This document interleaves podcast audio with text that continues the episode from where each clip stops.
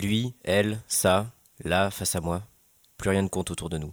Le monde qui grouille, les foules qui scandent, les scandales qu'on refoule. À coups de mandale, je me défoule, je porte le premier coup. Ça le fait pas réagir, mais ça me fout la patate. Je leur mets une et me recule. Pas de riposte. La lumière grésille, ou mes yeux, au moins un des deux. Je cogne à nouveau, encore et encore, et me recule. Putain, il encaisse le salaud. Il se fout de moi, on dirait. Il frappe pas, bouge pas, bronche pas. Il me fixe. Je détourne le regard. J'aurais pas dû, putain. Juste du silence et des ombres. Alors je me mords la lèvre, et quand le goût du sang s'étale entre les colonnes de mon palais, je lui saute dessus. Je cogne fort, mais je cogne précis. La moindre erreur serait fatale. Plus de recul, je frappe sans m'arrêter. Je veux pas lui laisser une chance de me coucher, j'ai déjà trop donné. Mes phalanges brûlent, mains moites, quelle poisse. Des taches sombres maculent mes mains. Je lui fais cracher son dedans à ce fils de pute. J'y suis presque. Je le sens, ce nouveau souffle qui part de ma colonne et vient s'écraser sur sa gueule. Il y a trop de dents dans son sourire. Je veux lui faire sauter sa couronne à ce petit roi merdeux. Mes gestes spasmodiques se passent de moi. Je laisse parler tout ce qui me dépasse, tout ce qui se déterre, tous, mâche, glaire, frappe. Un bout de viande, plus rien d'humain, transcendé, ensanglanté, violente danse, savoureuse. Et la cloche ultime retentit. Je m'effondre sur ma chaise. Faut que je reprenne mon souffle. Un courant d'air. J'avais pas fermé la fenêtre? Je m'essuie le front, le zébrant de l'encre qui bave sur mes mains.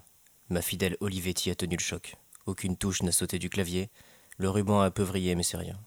Elle trône fièrement au milieu de mon bureau et sort de sa gueule un papier noirci par notre combat. Je l'arrache d'un coup sec. Ça fait brailler le cylindre. Je me relis, tremblotant, transpirant, tranquillement. C'est médiocre, mais c'est sorti. Bonjour à tous, je suis Antoine Maille. Hello, c'est Boris. Bonjour, c'est François. Et nous sommes dans Premier G.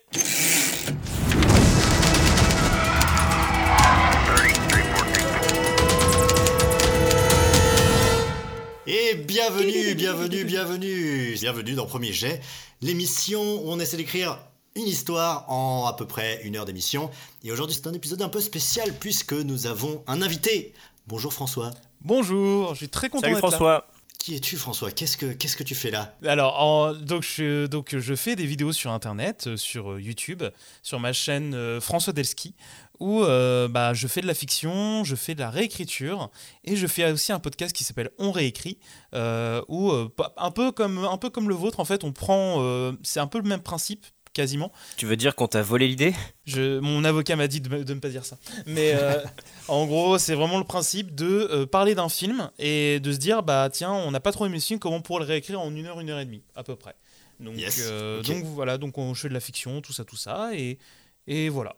Bienvenue dans les locaux de Premier G, c'est un plaisir de te de t'accueillir bah, les locaux sont magnifiques. Dans les locaux virtuels de Premier Jet puisque évidemment euh, Covid oblige, ce podcast est enregistré à distance, mais bon, bon là, il n'y aura pas a priori de problème avec ça. Antoine, est-ce que tu peux nous expliquer ce que c'est que cette émission?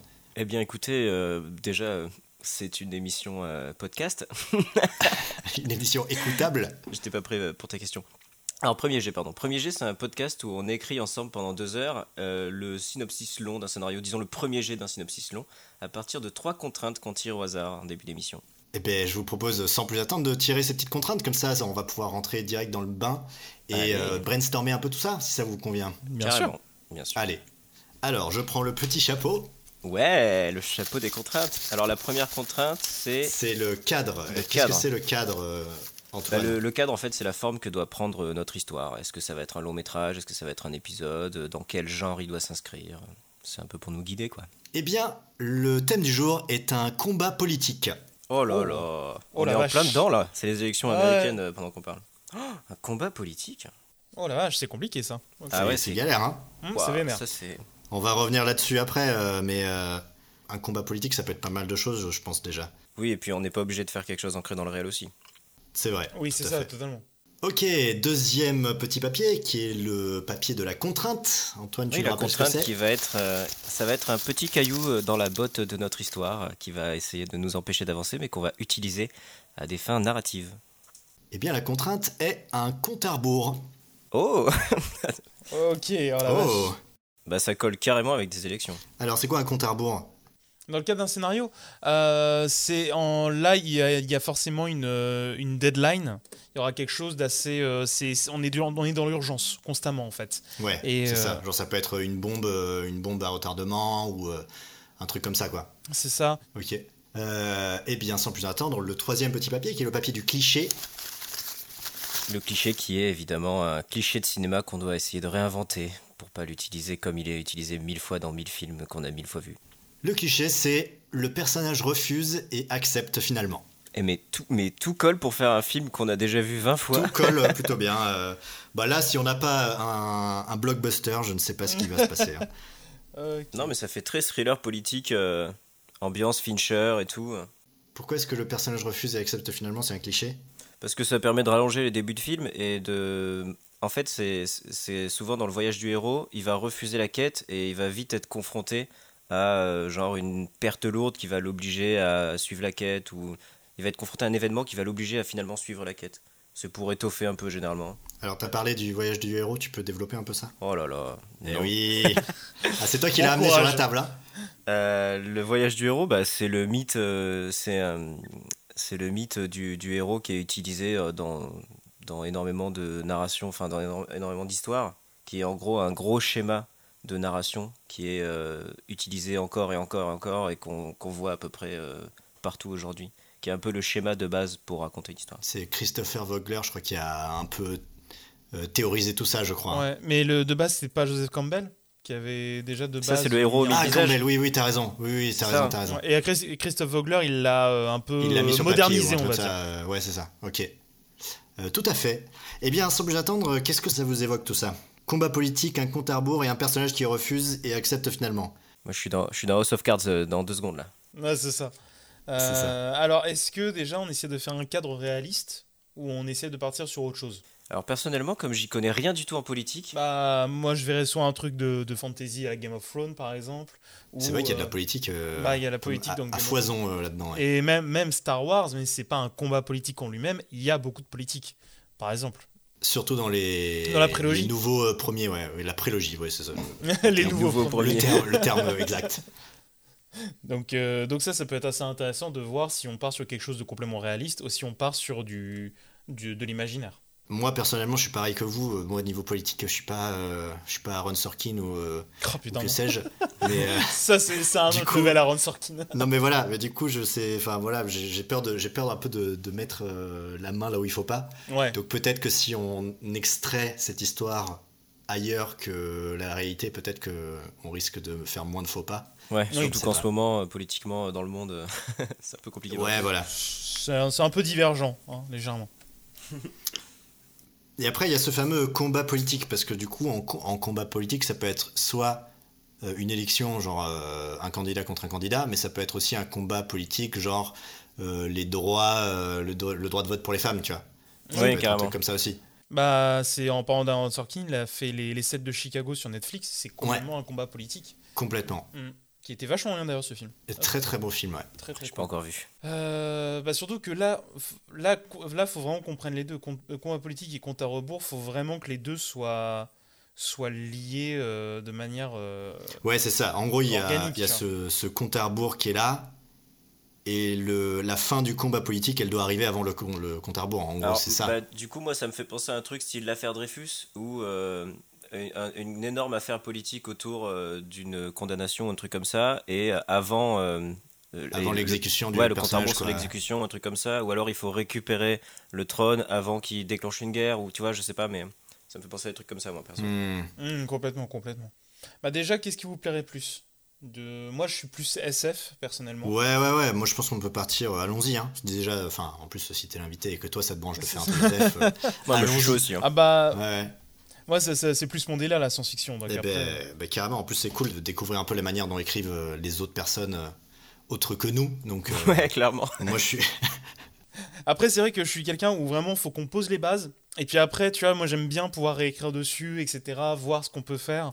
C'est et faire dans le pur échange d'idées. Ça, je trouve ça super intéressant. Euh, ok, donc nous sommes dans un univers SF. Qu'est-ce que tu qu'est-ce que tu visualises quand tu nous parles d'univers SF Bah, soit on fait un truc, on va dire un peu plus réaliste, on va dire style euh, The Expanse, euh, Battlestar Galactica, ce genre de truc. Ou on va dire ça a vraiment parlé un peu du futur de l'humanité. Ouais, c'est ça. On est toujours sur la Terre euh, telle qu'on la connaît, mais dans le futur, quoi. c'est ça. Euh, soit on fait du space opéra, du, mais vraiment à fond la caisse, même de la space fantasy à la Star Wars. Soit on fait un truc, on va dire un peu plus dystopique. Tu as un peu à la, je vais pas dire Peut-être les fils de l'homme éventuellement. Ouais, un peu post-apo quoi. euh. Ouais, voilà, c'est ça. Si on résume en termes de, en termes de thriller politique, si je reprends un peu tes trois idées, le- les fils de l'homme, on va avoir plutôt euh, peut-être des un combat du peuple contre le gouvernement, je dirais, si on est sur un truc un peu dystopique. Ouais. Euh, si, on, si on part sur un truc à la Battlestar Galactica, ça va être des pontes, euh, enfin ça va être des... Enfin je pense, hein. Des conflits, euh, des conflits intergalactiques quoi. Plutôt. Et, euh, et moi, tu me dis space opéra, bah, j'imagine déjà euh, une guerre ou le, un déclenchement de guerre internationale ou un truc comme ça. Quoi. Hmm. Carrément. Ben, à la limite, euh, ça peut être cool justement d'essayer de faire un truc euh, vraiment énorme, quoi. Mm. Genre une guerre intergalactique Ouais. euh, qui euh, risque de détruire euh, tout, euh, l'univers, quoi. Toute la galaxie. ouais. Oui, puis ce qui peut être rigolo, c'est de, de- d'avoir ce, ce délire-là, mais où le règlement doit se faire euh, dans une, enfin, à l'intime, dans des tranches politiques infimes. Quoi. Ouais, et que tout se joue sur un personnage qui refuse et accepte finalement. Ah, bah oui, parce que le personnage refuse et accepte finalement. Peut-être que c'est la fin du film au lieu du début, puisqu'en fait le cliché c'est que ça se fait tout le temps au début pour rallonger un peu le début. Et Oui. du coup là, pour euh, renverser le cliché, ça peut être Mm. euh, la résolution finale. Oui, complètement. Donc, euh, donc ouais, partir sur un truc de guerre galactique, mais qu'on rend de manière beaucoup plus intime, comme vous dites, euh, en se concentrant sur quelques personnages dont vraiment le, le- dont dépend le sort de, de la galaxie ou de l'univers, quoi. Ce qui peut être marrant, c'est que dans nos trois actes, on aborde les trois aspects de la science-fiction dont tu as parlé à l'instant. Parce que comme c'est un space opéra, ça peut être euh, un film de voyage. Et si c'est un film de voyage, on peut avoir euh, Mhm. trois différentes planètes, par exemple, où euh, il y a des politiques très différentes, mais qui sont impactées par le même grand gouvernement ou un truc comme ça. Et du coup, aborder euh, le complot, euh, le, la dystopie avec euh, le peuple en rage, et ensuite le, la grande guerre et tout ça. Hmm. Ouais, c'est intéressant ça. Et qu'est-ce que ça serait du coup ce combat politique? Donc ça peut être un truc, là on peut partir sur où on veut vu qu'on est dans l'espace. Ça peut être un truc à la Watergate où quelqu'un a des preuves planquées quelque part que le chancelier suprême ou que sais-je est un pourri ou un truc pour le faire tomber et faut, et faut le faire tomber avant qu'il fasse un génocide ou tu vois, je sais pas quoi. Hmm, ça, c'est intéressant. Du coup, dans ton histoire là, euh, Antoine, t'aurais euh, une espèce de grosse euh, caste politique qui dirigerait un peu l'univers, c'est ça? Ouais, ouais, pourquoi pas. Et là, tu, là, par exemple, si on fait vraiment un fond dans le délire, cette classe politique, c'est du népotisme. Hmm. C'est toute ouais, une genre famille. une monarchie. C'est toute une famille qui est là-dedans. Et par exemple, on pourrait avoir genre l'un d'eux, genre le fils ou un truc comme ça, qui en fait en a marre en fait de voir ce qui se passe dans sa, dans sa famille, etc. Et qui décide, lui, de vouloir changer les choses. Hmm. Et ça peut être par le voyage, justement, euh, qui se rend compte euh, de ça. Oui, c'est ça. C'est qu'au départ, c'est un, on va dire, c'est un, c'est un gamin qui, est, euh, qui a toujours vécu dans le luxe avec sa, sa famille politique, etc., avec sa, sa famille tout court, et qui en fait va au fil des, du voyage, etc., se rendre compte de ce que fait sa famille, à quel point ils sont pourris. Et là, il se dit, ok, il faut que je fasse quelque chose. En fait, j'ai le pouvoir de le faire. Autant que je fasse quelque chose. Et là, il se rallie du côté du peuple. Pour rebondir là-dessus, j'ai une proposition, ce serait d'en faire un personnage féminin. Et du coup, c'est c'est un truc très patria- patriarcal où elle, elle s'intéresse beaucoup à la politique, elle a envie de prendre le relais de son père et tout, mais elle est relayée au, au rang de. de- Enfin, elle est mise de côté et tout. Et donc, elle veut se battre, elle veut se battre pour euh, obtenir euh, le pouvoir à la place de son père et tout. Et en fait, elle, elle se rend compte que le pouvoir de son père, il est pourri, et machin, et patati patata. Hmm. Et euh, juste, euh, cette, du coup, cette caste familiale qui est censée euh, diriger l'univers, comment est-ce qu'elle fait ça? Parce que diriger l'univers, c'est pas rien, quoi. Avec euh, une petite baguette, comme ça. Avec une petite magie qui fait... Euh, ça pourrait être euh, par le fait qu'ils ont. euh, L'argent, hein. le pognon, le nerf de la guerre. C'est peut-être eux qui possèdent des énormes complexes miniers. Moi, je les imagine presque déifiés, tu vois, les, Hmm. cette famille-là, tu vois. Genre, c'est vraiment, euh, c'est vraiment les dieux pour les, les gens du peuple, entre guillemets, quoi. Ah, c'est pas mal ça. Et que justement, tu vois, ils ont des pouvoirs peut-être que les autres n'ont pas, qui sont capables de, j'en sais rien, de contrôler les, les trous noirs, je sais pas, je dis n'importe quoi, tu vois. Mais Bah, bah là, bah en fait, je pensais à ça. Je pensais à ça justement que ça soit, par exemple, la première famille. euh, la- les ancêtres ont en fait créé le voyage, euh, le voyage vraiment le voyage euh, à vitesse de la lumière. Ils ont réussi à faire ça, à passer à faire du voyage à travers les trous noirs pour justement pouvoir euh, coloniser d'autres planètes. Et donc au final, cette famille est devenue tellement puissante par le fait qu'ils aient réussi à développer le voyage spatial qu'ils ont commencé à être ultra puissants et euh, comme tu dis déifiés. j'adore, j'adore le fait qu'ils aient toute leur fortune qui soit basée sur des brevets de voyage spatial. c'est ça. Non, mais c'est... Et que vraiment, eux, ils sont dans le contrôle vraiment des, des routes on va dire, des routes galactiques, des, des routes spatiales, etc. C'est eux qui contrôlent complètement le, les, les routes, les, les, les routes spatiales. Avec des petits péages spatiaux et tout. Bah, à travers les trous noirs, tu vois. Mais, euh, mais du coup, tu pourrais avoir du coup ce, ce- ce personnage féminin qui est du coup la fille euh, du, du grand euh, maître suprême qui décide euh, peut-être de, de dire la vérité au sujet de en fait c'est pas du tout des dieux euh, sa famille pour que le peuple se révolte ou un truc comme ça. À quel moment? Pour le troisième acte, euh, Boris? Non non je veux dire euh, enfin la raison pour laquelle euh, le combat politique existe tu vois. On avait dit que du coup justement le but c'était que t'es le peuple qui se rebelle un peu contre cette famille mais vu qu'ils sont relayés au, au rang de dieu il faut bien qu'il y ait une raison pour que euh, il ne soit plus craint par le peuple quoi. Moi, je pense que ce dont tu parles, c'est notre résolution. C'est le elle refuse puis accepte. Ça va être la résolution du, du, du truc. Tu vois ce que je veux dire?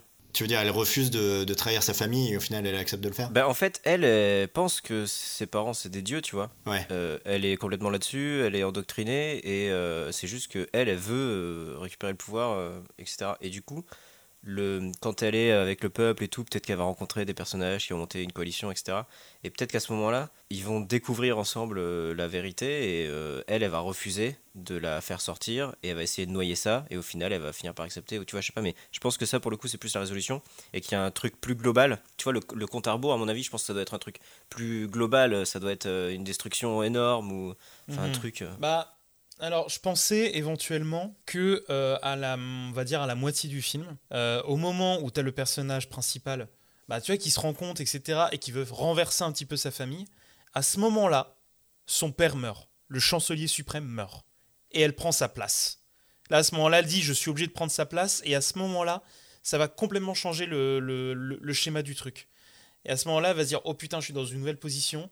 Là, elle va commencer à avoir vraiment le pouvoir et à se dire ok qu'est-ce que j'en fais?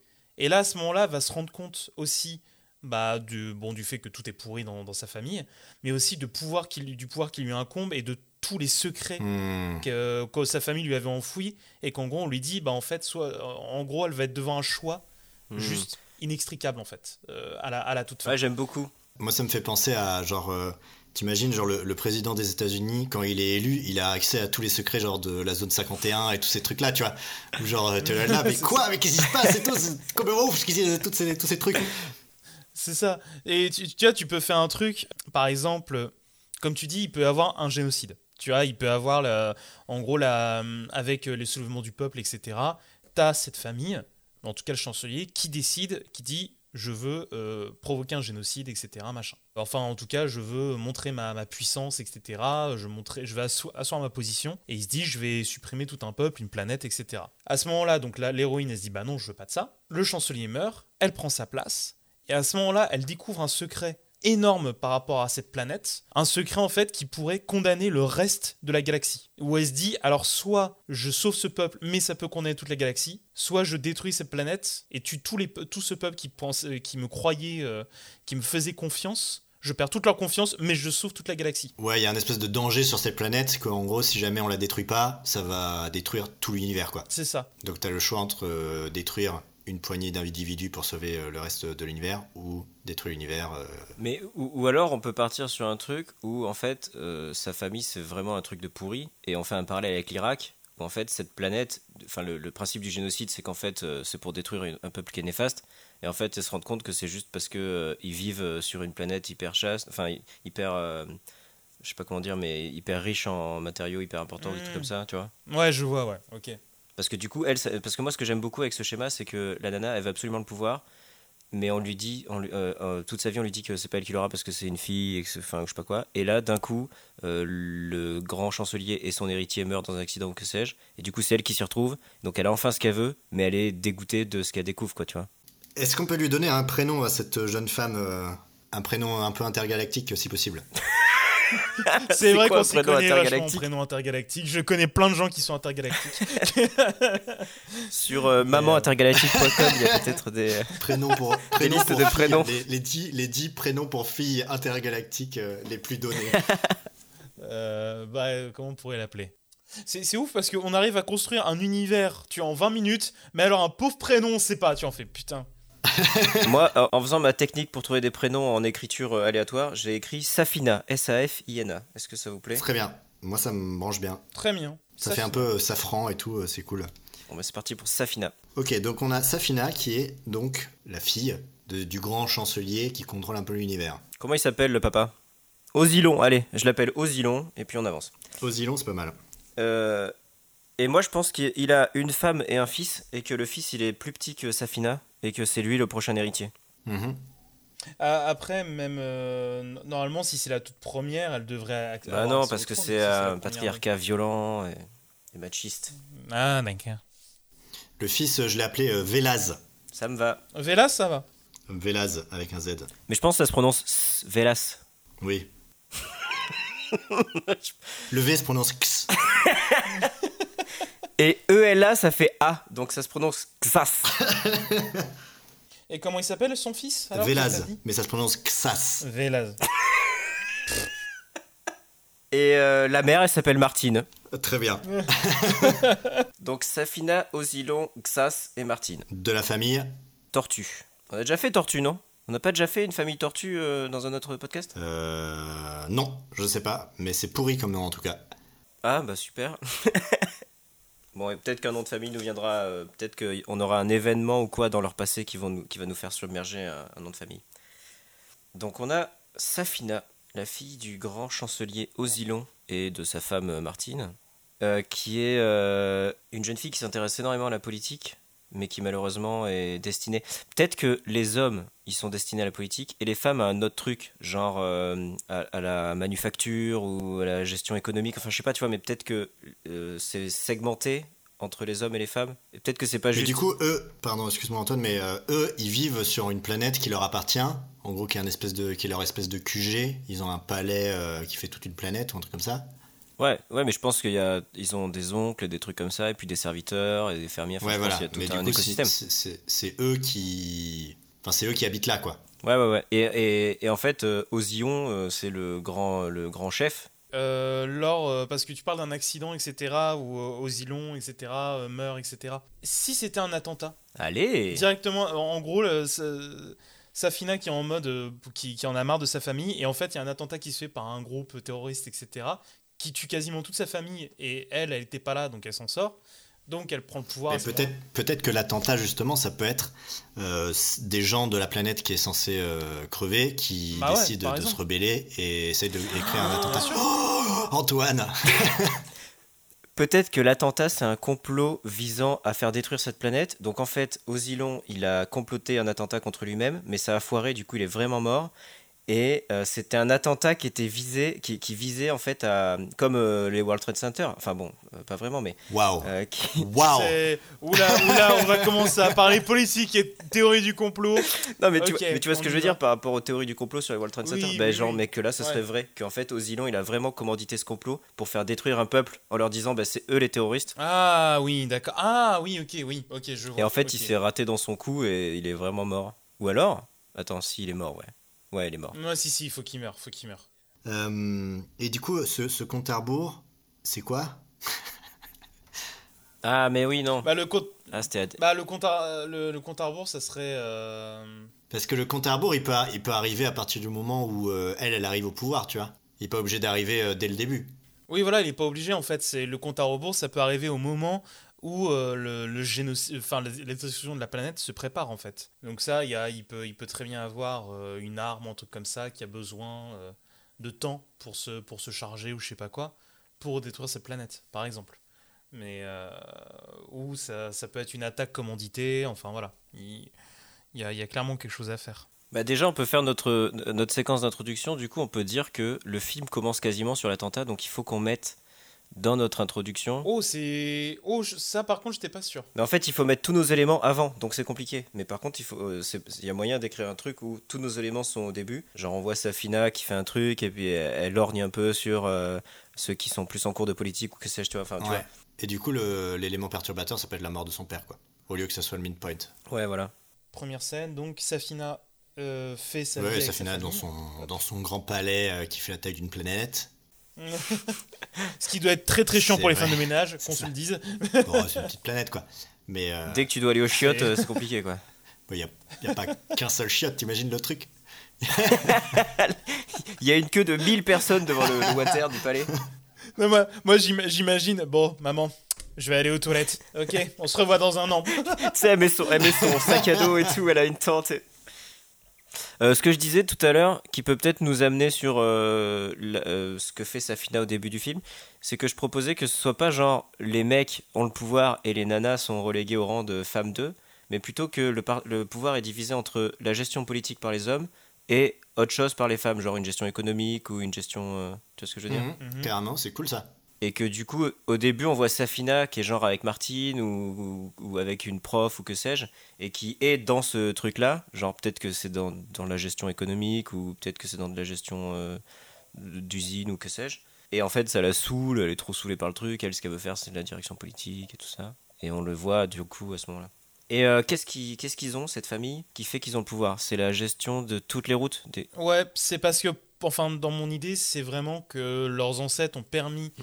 la création des voyages spatiaux et euh, la- le développement du voyage, du voyage stellaire, tu sais, au voyage vitesse de la lumière, etc. Ou l'utilisation des trous noirs. Pour moi, ça peut être intéressant aussi qu'ils aient réussi à exploiter les trous noirs pour voyager euh, entre les différentes euh, planètes, etc.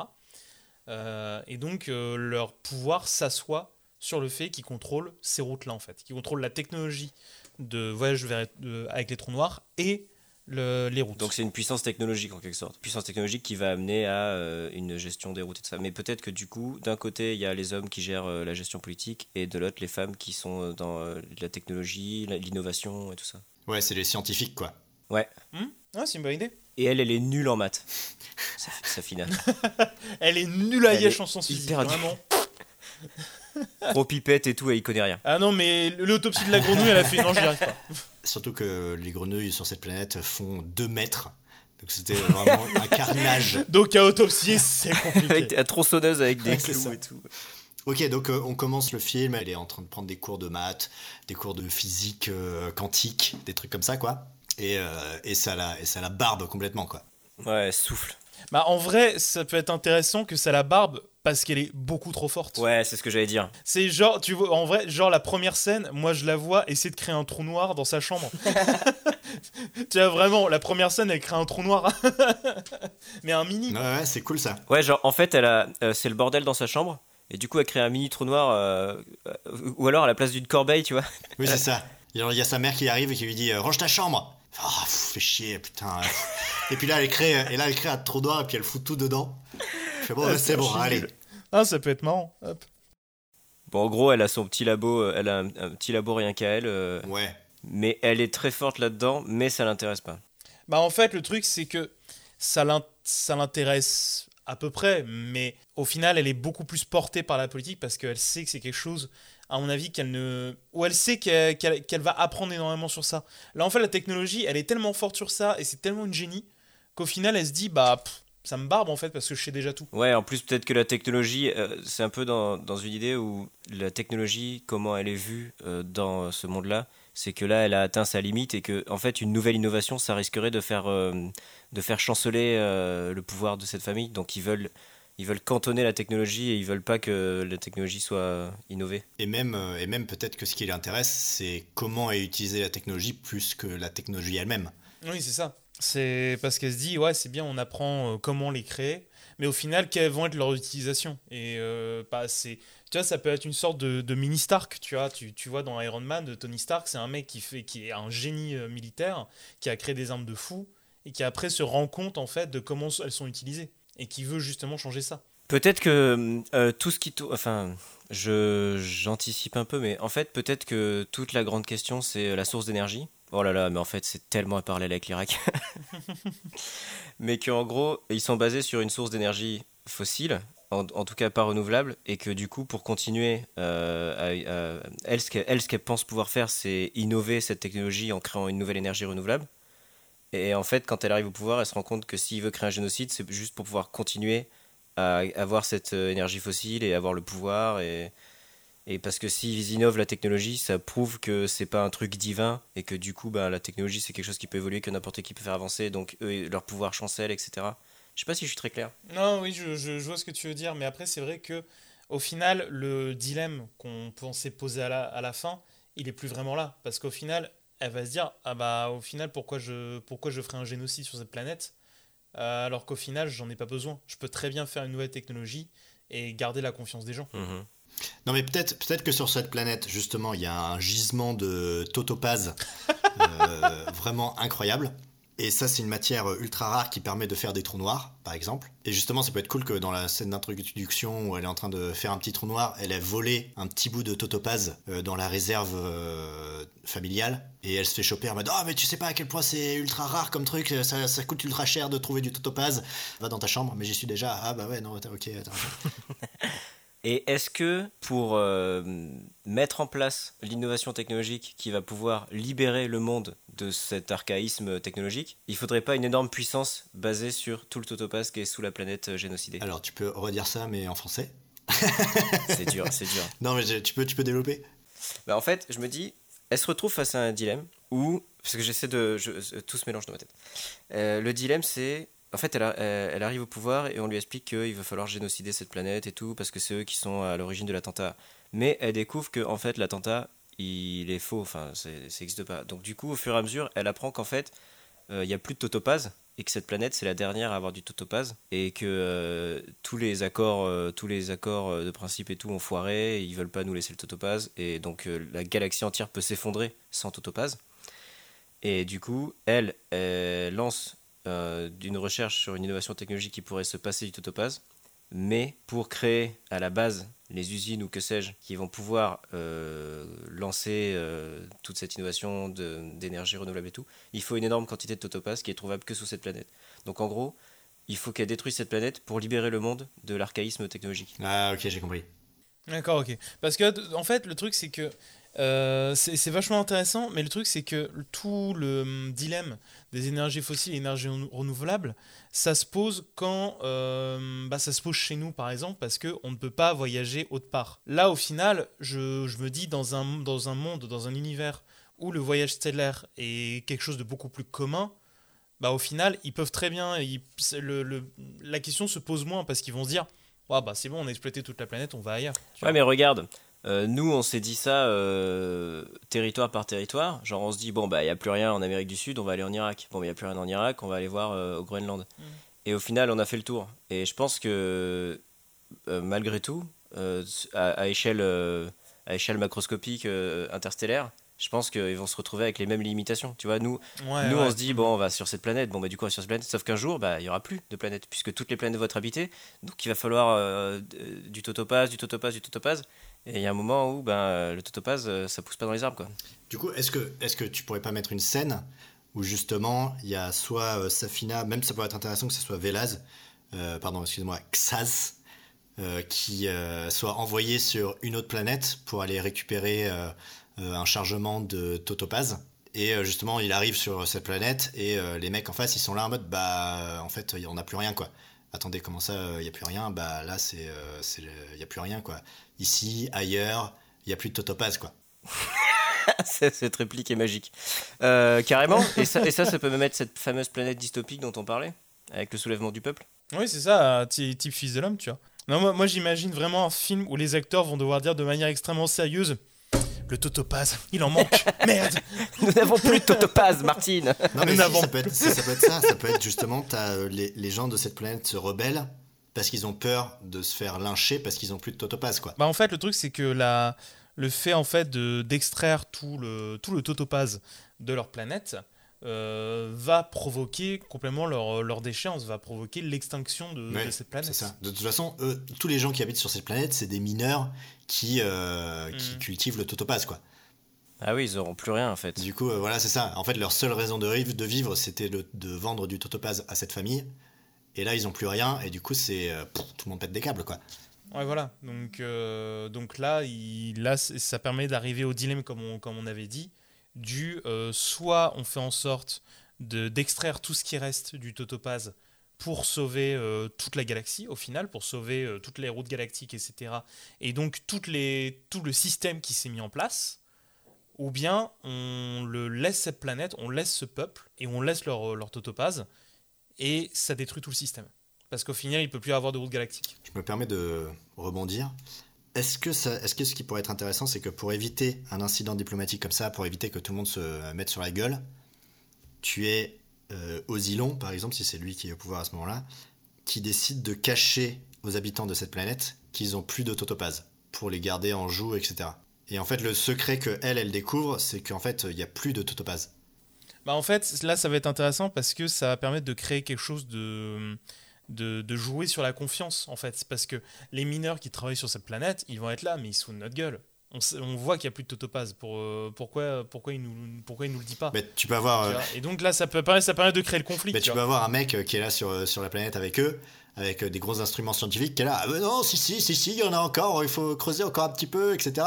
Et en fait, les mecs, ils sont en train de creuser, ils sont en train de creuser, et en fait, ils sont en train de creuser tellement profond qu'ils vont arriver au cœur de la planète, et c'est là où, le, où, en fait, dans le cœur de cette planète, il y a un gisement de totopaz, et en fait, le totopaz, si tu le- l'exposes à l'air libre ou un truc comme ça, euh, le truc explose et anéantit tout l'univers. Bon, euh, là c'est Germinal en fait, avec le coup de grisou et tout. Là, je suis dans Non la- mais et du coup le compte à rebours ça peut être ça, Enfin, le ça compte peut à être- rebours, ça peut être la destruction de la planète à cause du centre de, de, de à, cette- co- à cause de ça, justement, où t'as tout le monde qui est là en train de dire oui, oui, si, si, allez-y, continue à creuser, continue à creuser. Les mecs sont là en train de dire mais attendez, mais il n'y a plus rien, ça fait, ça fait des années et des années qu'on qu'on creuse et qu'il n'y a plus rien. Non mais attends, mais non, mais peut-être que eux ils s'en rendent compte que leur planète elle est en train de mourir parce que le totopaz c'est aussi une énergie vitale de la planète. Sans doute, ouais, carrément. Et que du coup ils refusent et tout, et les grands industriels, bon bah du coup maintenant c'est carrément euh, le- tous nos problèmes écologiques euh, contemporains qui ressortent. C'est- Non mais je, je sens qu'on est, je, je Ouais. sens qu'on fait des Bah, parallèles temps, avec euh, notre monde combat actuel. politique. euh, c'est subtil. Mais en fait, c'est ça, peut-être peut qu'en fait, euh, eux, ils se rebellent parce qu'ils disent, mais nous, on ne veut plus miner le totopaz. Parce que vous êtes en train de tuer notre planète, et nous, on veut... Enfin, si on n'a plus cette planète, on n'a plus nulle part où aller, parce que toutes les... Enfin, Hmm. le... le- euh, comment on dit L'espace est surpeuplé maintenant. Il y a trop de... les- les- Non mais ça peut être, non mais ça peut être justement le totopaz, c'est un truc qui fait fonctionner euh, le, le système, le système en- environnemental de la planète par exemple. Ouais, ouais, ouais. et que, et que du coup, ça peut être intéressant que tu as des gens qui se rebellent parce qu'ils en ont marre de, de tuer la planète, etc. Et tu as d'autres gens qui sont là en mode, mais ouais, mais euh, sauf que nous, on vit pour euh, fournir des totopazes à cette famille. Donc euh, mais, qu'est-ce qu'on ferait d'autre mais du coup, le génocide, ça peut être ça, se débarrasser de ce peuple. Des gens euh, qui euh, sont en désaccord avec euh, la famille, c'est ça Bah, c'est ça, tu peux très bien avoir euh, le, le fait qu'il contrôle complètement l'univers. Tu peux très bien avoir, euh, attention encore un parallèle, euh, l'en- l'envoi de forces militaires et de, de forces policières qui vont, euh, qui vont complètement euh, essayer de d'anéantir cette rébellion qui est en train de se faire. Mais oui, mais tu par- vous parlez, on parlait du génocide et tout. Peut-être qu'en en fait, il y a euh, le peuple là-bas qui est exploité par le gouvernement de cette planète. Et le gouvernement de cette planète, ils sont sous le joug du chancelier, donc ils veulent continuer à, extraire le totopaz, quitte à détruire leur propre planète, puisque eux, au pire. ils- et, le- et du coup, le peuple se rebelle. Et le but du chancelier, c'est de créer un génocide pour euh, détruire le peuple de cette planète et euh, envoyer ses propres hommes euh, pour continuer le minage du totopaz. Mais pourquoi il ferait ça? Parce que le peuple le dérange, il veut plus miner. Du coup, il a plus de totopaz. Mais Tu viens de dire que si, justement, il voulait miner. Non, mais le, le- en fait, le, le gouvernement de cette planète est en train de subir une révolution. D'accord, ok. Donc en fait, c'est le gouvernement de la planète qui est là en mode euh, non, non, mais si, si, euh, continue à miner des trucs. Ouais, Et sauf que les habitants, le peuple voilà. lui-même, refusent parce qu'ils sont en train de détruire la planète, c'est ça? Et là, on a, on a le schéma dont on parlait de cette planète dystopique où le peuple se soulève contre un gouvernement qui les exploite, euh, etc. Dans un monde Carrément. dystopique. Et du coup, tu peux avoir Safina qui va sur place pour voir de quoi il s'agit. Elle se lie d'amitié avec des gens sur place, etc. Donc ça, ça nous fait tout un acte du film. Et, euh, Et, et du coup, après, paf, acte terroriste. Et du coup, elle, elle, se, elle a une rupture avec euh, les gens avec qui elle était en pote euh, sur cette planète, en mode mais ils m'ont trahi et tout, Ouais. ils, ils ont tué mon père et mon frère. Elle prend le pouvoir et après elle découvre tout le truc politique, peut-être. ouais, carrément. Ouais, parce que là, là, ça, ça peut être vachement intéressant qu'elle se lie d'amitié avec ces gens-là. Il y a l'attentat, elle se rend compte que ce sont les gens avec qui elle s'est liée d'amitié, les mêmes qui ont provoqué cet attentat-là, ce qui fait que ça la brise complètement. À ce moment-là, elle va commencer à devenir un petit peu plus euh, violente au début, tu sais, quand elle va reprendre le pouvoir. Et quand elle va se rendre compte de tous les secrets, de tous les complots qu'il y a derrière, elle va changer un petit peu d'avis sur ça en fait. Et peut-être euh, là ré- euh, euh, remettre un peu en avant le côté technologique qu'elle a en elle, son, son génie technologique, avec le côté politique qu'elle a maintenant. Ouais, de réutiliser ça, ouais, c'est c'est intéressant. Et du coup, peut-être que le début du film, c'est genre, on a la présentation du personnage et tout, et là, la famille disent, bon, ben, on va aller en vacances sur la planète euh, euh, quelque chose, là, là où il y a le Totopaz. Euh, Totopazland. Donc, on va, on va aller en vacances à Totopazland. Ah, ça fait trop Aqualand Genre, parc d'attractions de Totopaz. Bah, Totopastopia. Totopastopia. Putain, Totopastopia. Oh la vache. Et donc ils vont en vacances à Totopastopia et eux c'est en mode c'est des vacances et tout mais c'est surtout un dîner politique. Donc ils rencontrent le gouvernement et ils sont dans leur palais d'argent euh, enfin le, le gouvernement de Totopaz euh, Land ou Totopastopia c'est euh, voilà euh, euh, pa- palais doré et tout. Et elle elle s'échappe pour aller voir un peu le peuple et tout parce que c'est une aventureuse. Et elle se rend compte qu'en fait ils vivent dans la gadoue et que c'est craignos etc et donc là elle se lie d'amitié avec des gens et après quand elle rentre il y a les flics euh, les rubalises euh, qu'est-ce qui se passe? Paf il y a eu un attentat et son père et son frère euh, ont été assassinés Ou alors. non, moi je pense que euh, l'idée de partir en vacances c'est un peu trop simple, je trouve. Euh, je pense que vraiment c'est Bah, genre. il, faut, il faut que le père y règle le problème politique. Mais oui, justement, Donc, mais il ne va, pas, il va en vacances, il y va pour régler le problème. Oui, bien sûr. Donc pour moi, c'est genre, il y a, y a déjà, il y a déjà, il commence déjà à y avoir des, des gens qui commencent à gueuler, euh, il commence à y avoir des, des émeutes et tout. Donc là, t'as le père euh, Osillon qui décide, bon, allez, j'y vais, euh, je vais aller régler un peu tout ça, je vais leur faire un beau discours bien léché, les mecs ils vont voir que du feu, ça va être nickel. Euh, Xélaz, euh, viens avec moi. Xas. Xas, pardon. Xas, viens avec moi. Euh, Safina, tu peux venir aussi si tu veux, ou un truc comme ça. Ils vont tous sur cette planète, ils regardent un peu ce qui se passe, etc. Et là, et là attentat. Mais en fait, le truc, c'est que moi, ce qui me plaît beaucoup avec euh, cette famille, c'est que c'est bourré de non-dits. Et donc, j'aime bien le fait que tu dis aux enfants qu'on va en vacances à, Topazland euh, plutôt que euh, régler des trucs politiques. Et en fait, lui, dans l'ombre de ces vacances-là, il règle ses trucs, il fait un discours, machin. Elle est là en mode Ah, ben, il, regarde, il est en vacances, euh, donc il en profite pour s'adresser au peuple et tout. C'est un, un bon souverain et tout ça. Parce qu'on est du point de vue d'elle et tout. Et quand elle s'en va dans les rues, elle se rend compte que tout est un peu crado, craignos, machin. Et là, euh, le voile s'estompe. Mais avant, elle y croyait, tu vois. Et ensuite, quand elle rentre chez elle, il y a eu l'attentat. Là, on peut vraiment le tourner en mode. euh, son père lui dit Ouais, euh, petit séjour, etc. Pour euh, bah, que tu connaisses un peu la planète, etc. Machin. Mais au final, tu, tu vas avoir genre le, frère, donc le, avec qui, la, avec qui Safina est assez proche, qui dit Non, non, mais tu crois quoi? Tu crois vraiment qu'on va, qu'on va se balader, etc. Non, non. C'est un vrai, ça va être un vrai truc diplomatique, etc. Tu vois, comme ça, ça peut être créer le lien de confiance. Et puis entre- elle, ouais, c'est ça. Et puis elle, elle est ultra excitée euh, quand elle apprend ça. Elle est en mode, ah putain, je vais pouvoir voir euh, Mm. en vrai euh, comment ça se passe la politique et ça. tout. Mais, euh, mais par exemple, moi, je, je pensais à un truc. Comme tu vois, Safina, c'est une, une jeune femme qui est une génie technologique, vraiment, qui, qui, a, qui fait plein de petites inventions, etc. En fait, je vois bien que l'une des inventions qui a été utilisée pour tuer, euh, pour l'attentat, a été créée par Safina. Attends, euh, euh, pour moi, elle a 16 ans jusque-là. Elle a, elle a 16 ans pour Je toi sais pas, après, on- moi, je l'ai imaginé genre à la 16 ans. Euh, moi perso, 116 ans, mais du coup en âge de E, ça fait 16 à peu près. C'est comme les âges chiens, faut multiplier par 12, euh, c'est chaud. Euh, ok. C'est ça. Est-ce- euh, Mais tu vois, moi, moi, je voyais un truc comme ça, comme ça, en plus, elle se sent encore plus coupable. Tu parce sais, que du coup, moi, je me dis, si elle a 16 ans, genre, en fait, elle, elle- elle voit, genre, euh, je dis une connerie, mais genre, elle voit la Death Star euh, dans le ciel, et elle regarde, et en fait, ça correspond complètement à son dessin d'enfant qui est sur le frigo euh, de la famille. Bah Genre, ouais, tu vois, je- mais ça peut, ça, ça peut être très cool, tu vois, que- qu'elle se rend compte en fait qu'elle a, par, par ses dessins, etc., elle a influencé quand même un petit peu ce qui a été fait en termes technologiques. Ça Non, mais carrément. Déjà, ça, peut, ça permet de créer un petit rapprochement ou de te dire, ok, c'est des gens qui sont complètement pourris, mais il y a quand même un lien familial qui est très fort entre eux et qui est très puissant et ils s'apprécient et ils s'aiment et tout, mais il y a beaucoup de non-dits. Euh, et euh, ce qui va rendre l'attentat encore plus fort pour le, personnage de Safina. Et si en plus elle se rend compte que euh, les armes ou les inventions qui ont été utilisées ont été créées par elle, par exemple, de manière prototype un truc comme ça, et que ça a été chopé par, ou que ça a été refait par les, les commanditaires de l'attentat, etc., ça permet euh, de, de créer quelque chose d'assez intéressant pour le personnage. Et puis euh, en vrai, ça nourrit encore plus la théorie du complot, Et puisque ouais. en fait, c'est des armes qui appartiennent à la famille qui ont été envoyées à la, à la planète. Donc ça, ça. prouve encore plus. Ça peut, ça peut même être ce qui prouve, ce qui fait comprendre Mhm. à Safina qu'en fait, euh, c'était euh, c'est totalement une théorie du Et complot. euh, du coup, là, euh, le truc, enfin, attentat, le père et le fils meurent. Ouais, ça peut être un attentat, genre grosse explosion ou euh, peu importe, je sais pas, suivant la technologie. Et euh, elle, elle se retrouve euh, au milieu de genre un no man's land et tout, recouvert de cendres, je sais pas quoi.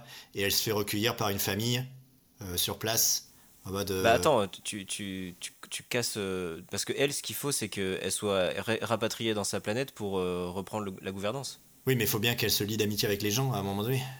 Bah ça, elle le fait avant l'attentat. Ah, d'accord, ok. En fait, euh, euh, ils arrivent, il y a tout le truc un peu politique, vacances, on est accueilli, machin, où on voit ça dans des palais. Donc pour nous, Topazland, c'est magnifique. Hmm. Et après, elle, elle fugue. Elle demande à, en fait, elle demande à ses parents si elle peut partir visiter un peu et tout. Ils lui disent non, non, mais non, on est bien à l'hôtel et tout. Donc elle, fugue pour partir. Et c'est là où elle se lie d'amitié avec des gens dans la rue, tu vois. Bah alors pour, pour moi, faut que alors qu'elle fugue et tout pour aller voir des gens pour signer une amitié avec eux, il y a aucun souci. Mais pour moi, lors de l'attentat, faut qu'elle soit aussi dans le palais, qu'elle survive à l'attentat, mais qu'il faut qu'elle le voit d'elle-même. Tu vois, dans mon avis, la, la scène doit être vraiment forte où à ce moment-là, il y a l'attentat, il y a une explosion, je sais pas quoi, et elle réussit à en survivre, mais pas son frère ni son père. Oui, oui, complètement. Moi, je vois ça en mode, euh, depuis le début des vacances, entre guillemets, euh, tout, tout, le monde sait que les vacances doivent être ponctuées par le discours du père. En gros, tout le, en gros, le père, il est venu juste pour faire ce grand discours, pour euh, calmer un peu la population, etc. Et en fait, l'attentat, il se passe pendant ce discours. Donc elle, elle sort, elle va assigner d'amitié des gens, etc. Et puis, genre deux jours plus tard, il y a le grand discours, et du coup, elle revient au palais à ce moment-là pour, euh, pour le pour, discours. Pour rebondir, pour faire un truc un peu plus cinématographique, je pense que genre, elle est en retard pour le discours, tu vois. Et genre, elle se dépêche et elle, elle arrive pour euh, revenir au discours. Et tu, et tu vois, c'est genre un peu un truc papal où tu as un grand balcon, et le père qui est devant et tout. Et donc, elle, on la voit traverser un long couloir où au bout il y a ça, en mode euh, sneaky parce qu'elle est en retard et tout. Et quand elle arrive, genre, à, à mi-parcours du couloir, devant elle, le balcon explose, tu vois. Ouais, ou même ça peut être parmi la foule, tu vois elle peut, se, elle peut traverser un peu au milieu de la foule. Ouais, voilà. Mais genre qu'elle est en retard et s'en veut et tout, elle se dépêche. Comme ça, nous, on a une attente en mode ah bah elle va se faire engueuler. Et notre compte à rebours à nous, il est en mode elle va se faire engueuler. Et là, d'un coup, euh, paf, explosion et. ok, on refait un petit point sur euh, tout ce qu'on a dit là. Alors, euh, au niveau donc là, donc on aurait le personnage de Safina qui fait partie d'une famille, donc une famille qui contrôle, qui contrôle l'univers par les routes spatiales, etc et euh, qui euh, et ces, créations de trous noirs et ces routes spatiales ont besoin d'une énergie, le totopase, qui, euh, qui dont, dont, ils ont besoin pour les voyages interstellaires. À ce moment-là, il y a une planète qui est riche en totopase, mais cette planète commence à être de plus en plus appauvrie. Mm-hmm de Totopaz. Et donc, à ce moment-là, il y a le, personnage. Est-ce que, excuse-moi, je te, je te, coupe. Est-ce que ça, on l'apprend euh, quand elle rencontre des gens ou on l'apprendra plus tard? De quoi? Euh, Que en fait, euh, la, les mines se vident, sont vides. Les mines de Totopaz. Enfin que. Mais en fait, les mines se vident, mais on leur dit qu'elles sont pas vidées, quoi. C'est ça le truc. Non, mais quand est-ce que quand est-ce que nous on l'apprend Quand est-ce que ça finit eh ben, justement, elle peut l'apprendre au, au contact de gens sur place. Ça peut être.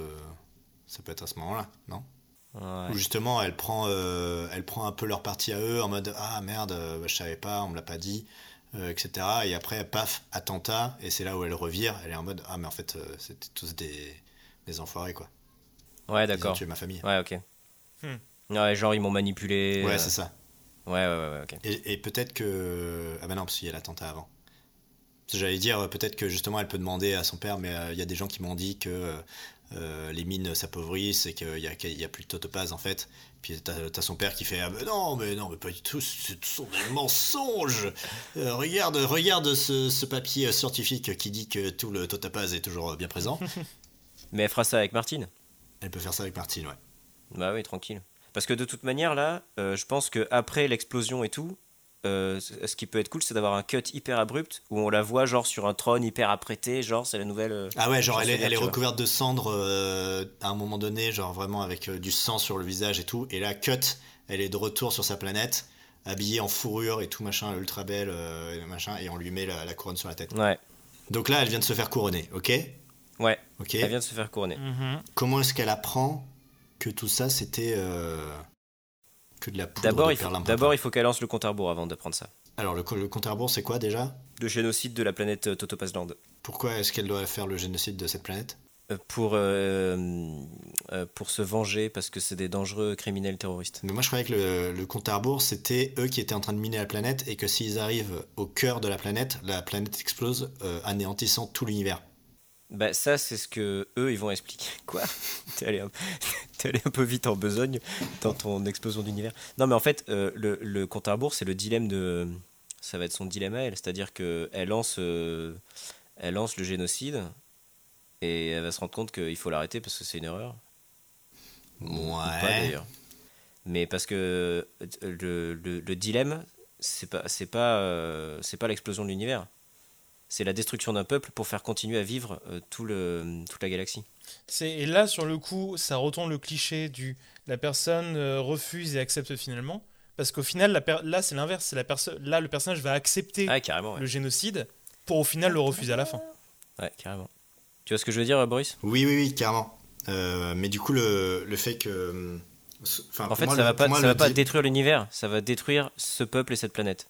Mais ils en ont besoin pour faire continuer à vivre la galaxie parce qu'ils ont besoin de cette énergie. Oui, oui, j'entends, j'entends, mais c'est juste que j'essaie de trouver un, un, un compte à rebours un peu plus euh, sous pression, tu vois, que euh, elle qui décide de- Ouais, d'ordonner ouais. un, gé- un génocide, alors qu'au final, tu vois, en claquant des doigts, elle peut dire, ok, on arrête, tu vois. Enfin, un truc qui, genre, elle le lance, et euh, à partir du moment où elle l'a lancé, c'est terminé, quoi.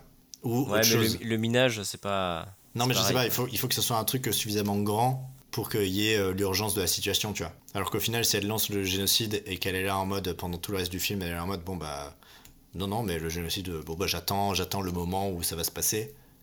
Au final, le- le- l'urgence, il est pour les gens de cette planète, il est pas pour le personnage, tu vois. Bah, du coup, on peut peut-être changer de point de vue à ce moment-là du film. Ah, tu voudrais genre passer sur le côté du peuple? Ouais, Bah ah, là, ça peut être intéressant. En fait, tu crées le lien ouais. au départ euh, entre Safina et un quelqu'un du peuple, un truc comme ça. euh, que tu, tu as un lien un peu d'amitié qui se crée entre les deux, qui devient assez fort, etc. Ça peut être, ça peut être quelque chose où euh, Safina, en fait, s'est liée d'amitié depuis son enfance avec quelqu'un du peuple. Parce qu'en fait, genre, ils sont très souvent allés sur cette planète-là avec sa famille. Et donc, elle est très proche d'un mec de son âge, ou une fille de son âge, hein, qu'importe, euh, qui, fait, qui fait partie d'une famille de mineurs, etc. Et donc à ce moment-là, c'est quelque chose qui lui tient particulièrement à cœur parce que c'est une amitié un peu secrète, etc. Parce que bah, c'est quelque chose qui n'est pas forcément bien vu non plus. C'est une amitié un peu secrète. Et à ce moment-là, lors de l'attentat, elle, euh, elle sait que son ami a fait partie des commanditaires. Et là, à ce moment-là, ça peut créer déjà une tension entre les deux. Et à ce moment-là, on passe du point de vue du, de l'autre personnage qui va être sous pression parce qu'il sait que bah, maintenant sa meilleure amie en fait est devenue euh, la, la chancelière suprême, qu'elle est folle de rage et qu'elle va vouloir tout exterminer, tu vois. Euh, je me permets de rajouter des choses à ce que tu viens de dire qui sont euh, très intéressantes. Vas-y. Euh, moi, j'imagine bien une espèce de relation par correspondance qu'ils ont euh, à travers des petits trous noirs qu'elle, elle a inventé dans sa chambre, tu vois. Ah, de ouf De ouf, c'est trop bien Carrément. Le fax euh, stellaire. Et, et ce qui peut être intéressant, c'est que t'es soit le père, je pense que c'est le père, genre Osilon, qui découvre cette relation. Et Mhm. c'est pour ça que du coup, quand il crée l'attentat, en gros, il met en tant que faux chef de l'attentat, il met ce personnage-là. Mais c'est surtout aussi peut-être pour ça qu'elle est obligée de fuguer pour y aller. Enfin, tu vois, ça va nous créer plein de trucs. Ouais, voilà. Ouais, Et, je pense que ça fait très longtemps qu'ils se sont pas vus et que du coup avant elle était trop trop jeune et elle se rendait pas compte de comment ils vivaient et tout. Et quand elle arrive là-bas et qu'elle voit qu'ils sont dans des conditions, euh, enfin que c'est tout délabré et tout machin, ça lui fait quand même un peu un choc aussi peut-être. Hmm. Et peut-être que justement, en fait, euh, au fur et à mesure euh, de eux qui grandissent, peut-être que les lettres, elles sont devenues de plus en plus politiques. Tu vois, genre, t'as as ce mec qui demande ah, est-ce que tu pourrais voir avec ton père pour euh, réduire le temps de travail euh, des mineurs parce qu'on est vraiment euh, pas très bien traités, etc. Et euh, elle qui, du coup, s'intéresse de plus en plus à la politique à cause de ça, peut-être, et qui pose des questions à son père.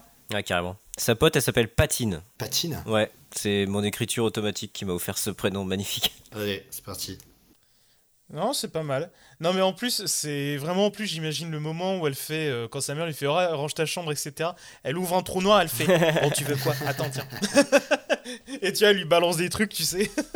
Mais tu vois, ça peut être quelque chose d'assez, d'assez mignon, tu sais, d'assez, d'assez touchant. Et donc, ça, donc quand il y a l'attentat qui, qui se prépare et que ça les sépare complètement, c'est crève-cœur, tu vois, c'est crève-cœur pour les deux personnages. Bah, surtout quand elle apprend que c'est lui euh, le chef, quoi. Ouais, c'est Et justement, elle décide de rompre tous les ponts avec Patine. Et euh, ce qui fait que Patine n'a même pas le temps de lui expliquer sa vision à lui de. ah ouais, j'étais sur elle moi. D'accord.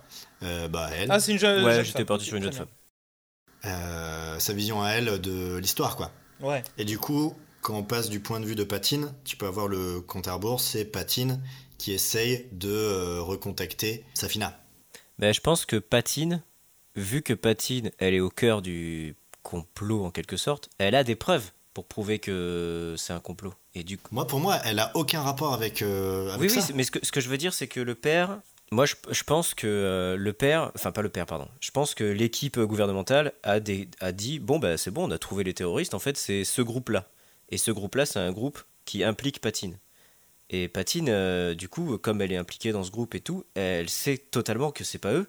Et du coup, ils enquêtent et ils se rendent compte du complot. Et après, quand elle a ces preuves-là, son but, c'est de vite aller les filer à, à Safina. À Safina, ouais. Qu'est-ce que c'est du coup Qu'est-ce que c'est Donc on a une première partie où on est du point de vue de Safina et donc euh, on va avoir le déclenchement euh, du compte à rebours où elle va lancer le génocide et genre euh, vu que c'est des distances stellaires ou un truc comme ça, ça nous crée un compte à rebours ou je sais pas et hop on passe du point de vue de Patine et là on a l'histoire de Patine qui est la suivante. Est-ce que, est que justement le petit trou noir qu'elles utilisaient pour s'échanger des lettres, ça pourrait pas être un, un truc important? Peut-être que Safina décide de lui envoyer un dernier message de grage avant de couper euh, contact. Oui, carrément. Et c'est comme ça que Patine, elle se dit oulala, mais attends, mais qu'est-ce que me fait celle-ci? Et qu'elle se rend compte qu'il y a moyen qu'elle soit en danger et qu'il faut régler le problème. Quoi. Sachant que euh, je pense pas que Patine, elle ait les moyens de faire des voyages stellaires. Non. Ah oui, c'est sûr ça. Donc ça, ça va être le début de sa quête. Et ça va peut-être euh, finir dans un délire à la Han Solo où elle a besoin d'un. Ah, c'est ce que j'avais pensé. C'est vraiment. Elle, en fait, elle commence à se bouger en fait pour trouver un moyen de se barrer de la planète pour râler voir Safina et pour lui dire toute la vérité en fait. Donc vraiment quelque chose où là il y a, y a cette, euh, cette pression de trouver un vaisseau ou d'en faire un extrêmement vite, tu sais ou de, trouver des, moyens pour en, pour en avoir extrêmement vite, pour pouvoir y aller euh, avant justement la destruction de la planète. Peut-être qu'il peut y avoir un truc un peu joli où euh, c'est un peu le elle c'est le dernier espoir de cette planète et du coup tout le monde se cotise pour payer, enfin se cotise, mais tout, tout, le groupe qui est impliqué trouve de l'argent pour. Ils font une euh, cagnotte litchi de intergalactique. Ils, font un Kiss Kiss Bank Bank. interstellaire. mais tu vois, genre, il faut... mais non, mais c'est ça, tu vois, genre, euh, il faut absolument qu'elle arrive à, aller sur cette planète. Et comme bah, c'est le dernier espoir de tout ce groupe qui est menacé, euh, ils, décident ensemble de trouver l'argent pour lui payer le voyage. Euh, je propose quelque chose. Vas-y. Vas-y. Peut-être que, en fait, ils ont genre un vaisseau qui est raisonnablement facile à avoir, raisonnablement facile dans le sens où il faut quand même des petites péripéties pour l'obtenir, mais euh, mais qu'en gros il y en a un quoi. Mais peut-être que justement ce qui leur manque c'est là où se trouve la planète parce qu'en fait ils savent pas où c'est quoi. D'accord, tu veux aller où avec ça? Et euh, bah en fait j'étais en train de me dire peut-être qu'avec le petit trou noir qu'ils utilisaient ensemble euh, pour, s'échanger ah. des lettres, peut-être qu'ils peuvent trouver des coordonnées via ça. Non, moi, moi j'imagine le truc où ils se disent on a le trou noir, il faut faire en sorte qu'on puisse l'agrandir pour passer le vaisseau. Et là à ce moment-là ils partent en vaisseau. tu vois, pour, euh, et là, ils explosent la moitié du palais. Puis ils arrivent, ils arrivent au milieu de la chambre de sa chaise. ah, mais carrément. Non, mais au moins, c'est grandiloquent, tu vois. C'est puissant. Et donc, la, quête, la première quête, c'est la recherche du moyen de, de grandir. Le vaisseau, ouais. ouais. le vaisseau. Ah, mais non, mais non, mais ils s'en foutent en fait du vaisseau, puisqu'ils arrivent dans la chambre de la meuf, ils sont pas obligés d'avoir un vaisseau au final. Peut-être qu'au début, elle veut juste un vaisseau pour y aller, et en fait, elle se rend compte que c'est impossible, que c'est impossible d'être à temps là-bas par le vaisseau et tout. Et donc, elle a l'idée du trou noir et elle arrive à, trouver une équipe de scientifiques pour euh, euh, régler les conditions de voyage dans le trou noir, quoi. Bah en fait le trou noir serait le, lien entre les deux serait totalement fermé donc elle aurait même plus vraiment de trou ouais, mais du coup elle, trouve de son côté un moyen tu vois il y a du jargon bah, scientifique qui ferait rouvrir le, le trou noir ou tu mhm. vois non mais tu vois ça peut être quelque chose euh, avec les les émissions de Topaz, etc. Tu as un scientifique qui arrive à, décoder les émissions de Topaz qui sont dans, les, dans la chambre de, de, de, Patine. Et à ce moment-là, elle arrive à, le scientifique arrive à trouver les coordonnées, par exemple. Euh, non, mais peut-être que même, euh, justement, le, doit y avoir, il y a un espèce d'aéroport intergalactique par lequel les vaisseaux arrivent, où genre il y a un espèce de gros trou noir dans une chambre, un truc, ça, un truc comme ça. Et, du coup, tout le monde arrive euh, par, ouais, qui est ultra protégé, mais c'est genre, ça appartient à la famille, quoi. Tu vois. Et du coup, la seule manière pour euh, sortir, voyager à travers euh, l'univers, c'est de passer par ce trou noir. Et du coup, là, ça, ce truc-là, c'est genre euh, le danger ultime parce qu'il faut qu'elle trouve un vaisseau, qu'elle le fasse rentrer dans le dans l'aérodrome intergalactique et qu'en plus de ça, elle passe à travers le trou noir qui qui s'ouvre que avec autorisation spéciale de. Alors, vous savez que là, on est en train de faire Stargate. Ouais, bon, des portes des étoiles, il y en a depuis 2000 ans, c'est de l'espace. Hein. Stargate n'a rien inventé. Non, mais, euh, mais moi, je trouve, ça je trouve que c'est une super bonne idée que ce soit genre une forteresse à prendre et genre, elle se monte toute une équipe parce que t'as le peuple qui est en pleine révolution et tout machin. Et donc ça, c'est l'ultime coup des révoltés. Et c'est faire passer cette euh, jeune fille de 16-17 ans ou 18-19, je sais pas, réussir à la faire traverser ce truc-là, c'est leur ultime chance, quoi.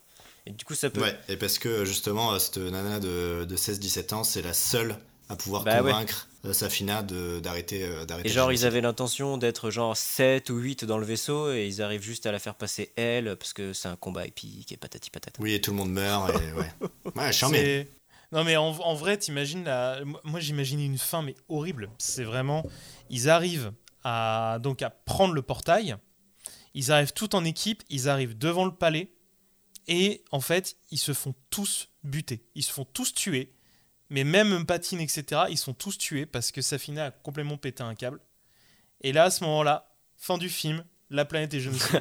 Alors, Point. pour moi, la fin. Vraiment, la fin, mais Alors, horrible. pour moi, à la fin, la planète est Non, génocidée. bah non, on peut pas parce qu'elle refuse et elle accepte finalement. Il faut qu'on cale ça encore. Ouais, c'est ça. Euh, ah merde, attends, parce que pour moi la planète est génocidée, mais euh, Patine euh, le voit en fait. Pour moi, Patine elle est encore en vie à la fin. Et, euh, il y a, et c'est genre Patine et Safina devant un écran avec des 0 et des 1. Et là, tout d'un coup, il y a une lumière verte qui, s'a- qui, s'a- qui s'allume. Et elle lui dit Bon, bah voilà, le génocide est terminé. Tu vois Mais en fait, faudrait que non, il faut qu'on réussisse à. Là, ce qu'on s'était dit, c'était que le, le cliché là, c'est elle, elle refuse puis accepte. Il faudrait que là, éventuellement, vu l'état de Safina, il faudrait que au départ, elle accepte le génocide et au final, le refuse.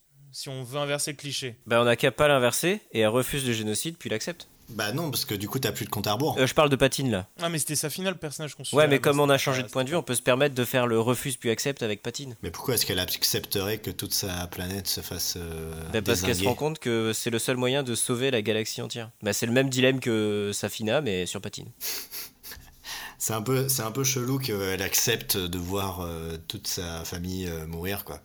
Bah en fait, euh, sa famille est déjà décimée, enfin le peuple il est déjà à moitié décimé. hein. Non mais euh, c'est pas une bonne idée, vas-y. Euh, non, à mon avis, c'est là ce qui peut être intéressant, c'est que ça soit euh, Safina qui abandonne en fait sa, bah, ce qui reste de sa famille et de sa, et de, de sa richesse et de sa position pour le bien du peuple en fait, pour le bien des autres. Ou à ce moment-là, en fait, elle se rend compte du complot qu'il y a eu, etc. Et qu'elle se dit putain, mais merde, mais mon, mon père a complètement fait de la merde. Il a fait un complot pour euh, essayer de tout voler dans une planète et de la détruire. Peut-être que là, elle pourrait se dire, bah, avec, euh, avec Patine qui lui dit, mais non, enfin, faut, pas, faut absolument pas faire ça, ce serait complètement stupide et dangereux. Où elle se dit, bah, ok, bah, tant qu'à faire, autant que je, j'arrête les routes commerciales euh, et que je laisse en fait les autres planètes faire leur life et qu'il n'y ait plus une gérance de la part de cette famille qui est globale et qu'elles se disent bah maintenant on arrête cette, euh, cette, cette gestion complètement globale on coupe les routes et chacun gère comme il veut Et donc ça c'est le accepte puis refuse. bah en tout cas, euh, ce serait euh, le moment où elle accepte le géno- elle a accepté le génocide au départ, et là elle le refuse. Ouais ouais carrément. Bah moi ça me plaît. hein. Donc elle arrive, euh, machin, elle, elle arrive à traverser le, le trou, le trou noir. Elle Ouais. arrive dans le palais. L'assaut de l'aéroport s'est bien passé. Elle arrive au, au palais, Mhm. c'est ça? Patine arrive au, au palais. Elle se fait quoi? Elle se fait euh, attraper Ouais ouais, je pense que ça va être une conversation de cachot hein, parce que elle, se- elle se fait pas. Enfin c'est une terroriste en fait. Elle vient de Totopaz. euh. Ouais. Du coup, elle se fait enfermer dans un cachot intergalactique. Non mais je pense que elle se fait amener dans le bureau. euh, elle se fait amener dans le bureau de Safina. euh. Ok. Enfin bref, dans, dans tous les cas, euh, elle arrive face à Safina. Là, il se passe quoi? Bah là, si on veut faire le combat politique, autant faire dans la, dans la discussion en fait. Ouais. Tu fais une discussion à la Aaron Sorkin, quelque chose de vraiment vénère, tu sais. En fait ce qui m'embête c'est qu'on n'a pas de preuves. Eh ben si, il y avait cette histoire de, du dessin sur le frigo là.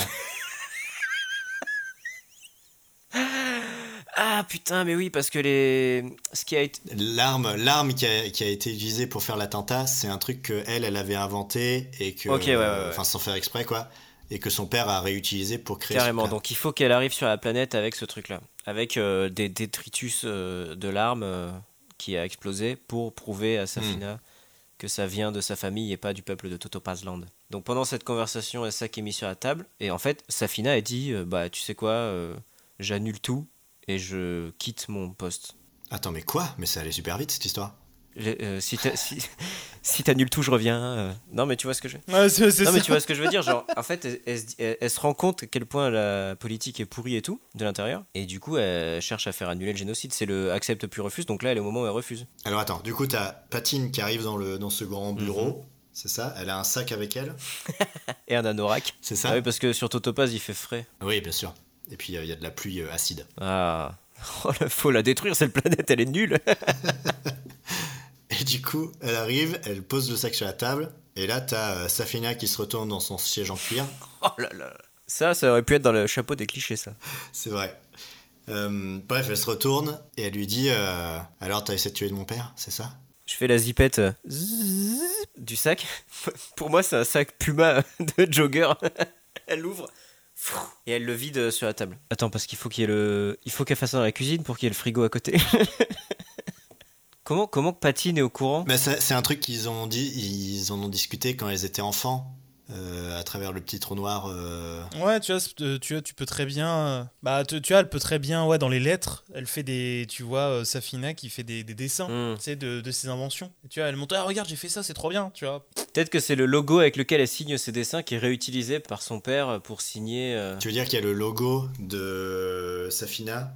Il y a peut-être juste tout simplement le logo de la famille sur un bout de tôle. Tout à fait.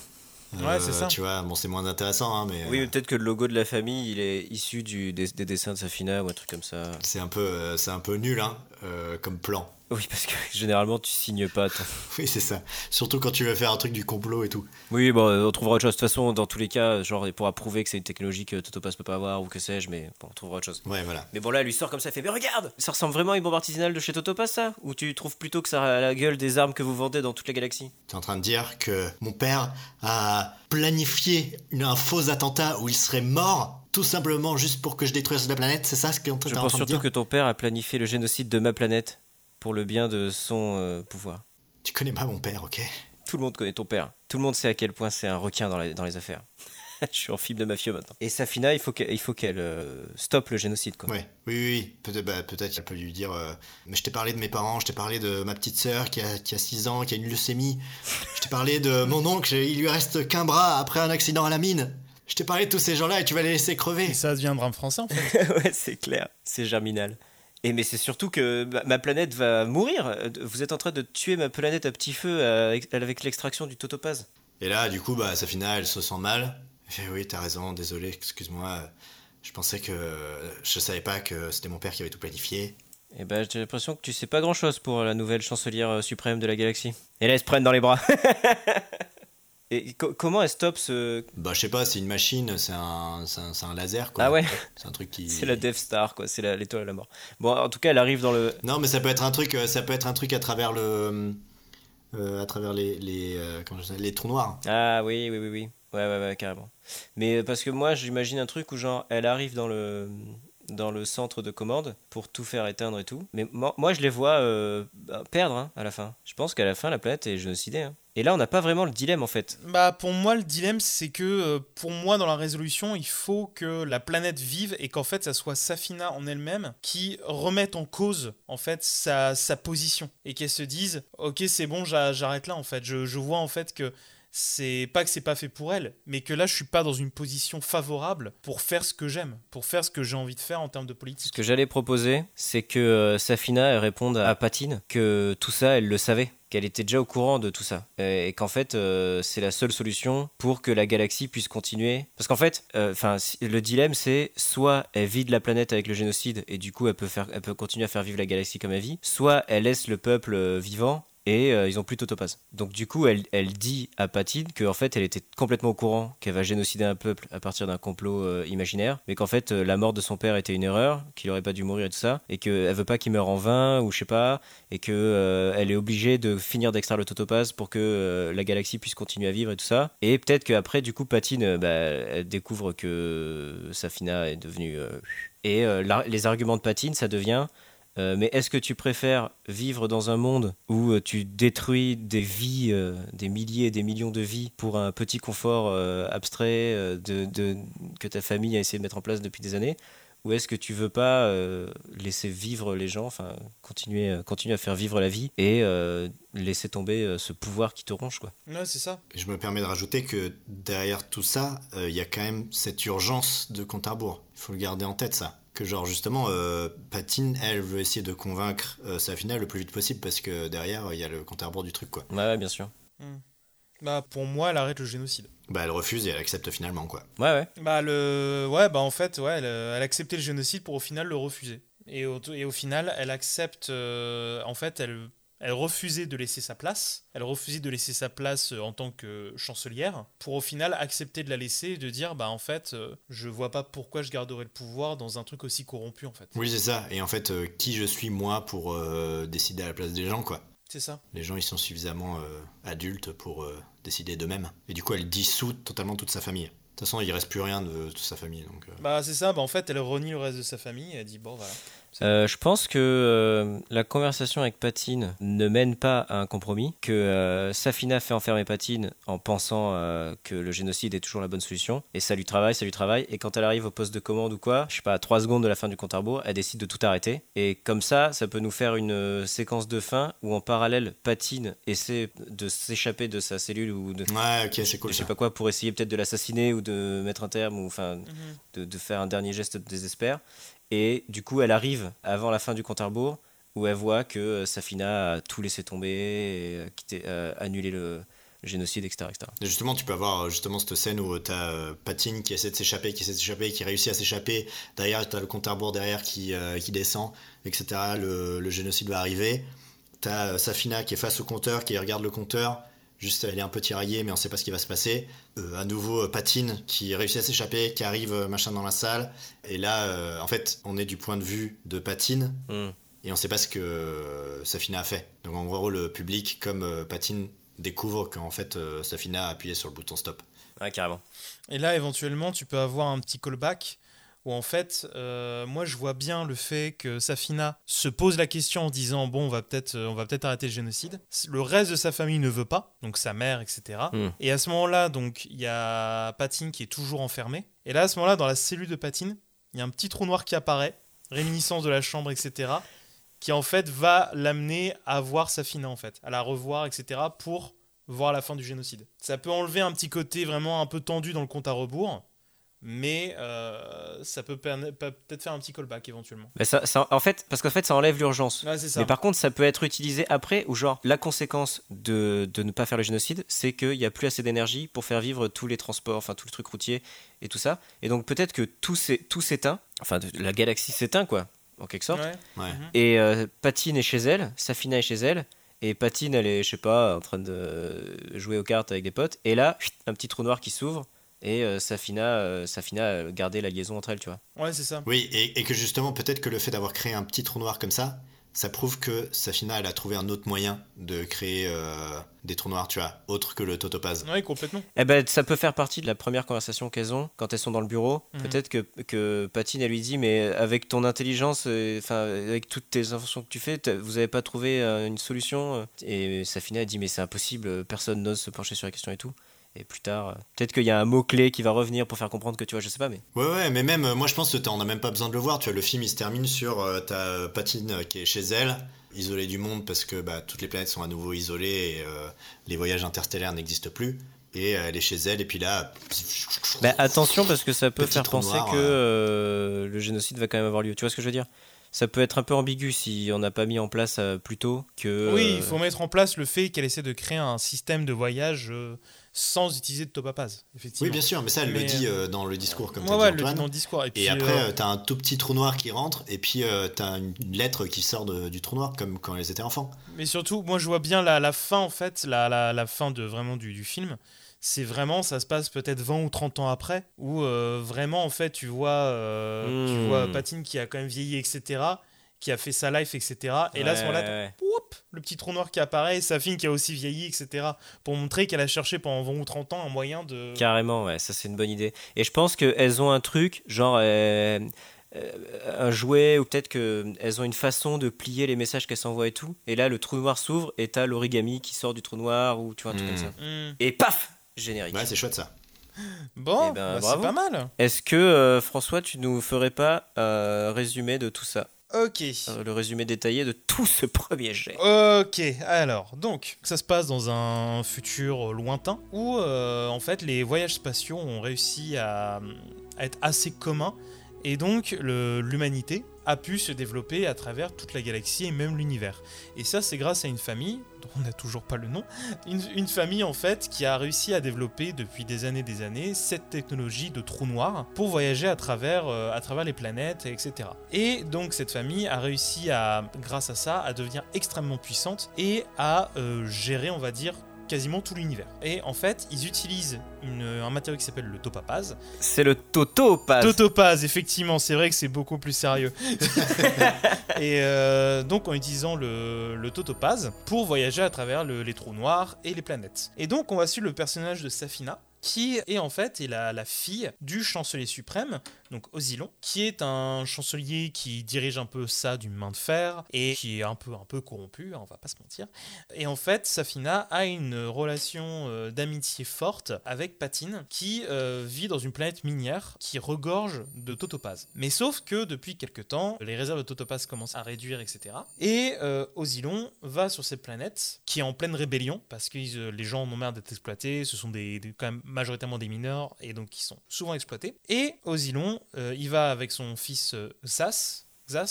Xas Xas. Xas, ça se Xas. prononce Xas. Xas, ok. Et emmène également Safina euh, sur cette planète Et Martine. et Martine, évidemment, euh, toute la petite famille. Donc en arrivant sur cette planète minière, euh, Safina décide d'aller voir euh, Patine et de fuguer un petit peu, de passer un petit peu de temps avec Patine et sa famille, la famille, tous les mineurs, etc. Et elle se rend compte de leur situation de plus en plus et à quel point c'est très compliqué pour eux. Et lorsque Safina revient pour le discours que fait Osilon au peuple, à ce moment-là, Osilon se fait tuer dans un attentat. Xas également. Et à ce moment-là, la, seule qui arrive à bien en survivre, c'est euh, Safina. Et à ce moment-là, bah, elle devient, euh, avec la, la mort de son père et de son frère, elle devient la nouvelle chancelière. Et elle apprend en plus que ceux qui ont commandité cet attentat, c'est un groupe euh, de terroristes dont Patine est la chef. Donc Safina est dans une colère, dans une rage folle, et pour elle, elle va avoir pour but de détruire cette planète et détruire ce peuple. À ce moment-là, on passe du point de vue de Patine. Donc, euh, comme on disait, amie de Safina, euh, jeune fille euh, de famille de mineurs, etc., qui, en apprenant un petit peu tout ça, décide, elle, de tout faire pour contacter Safina.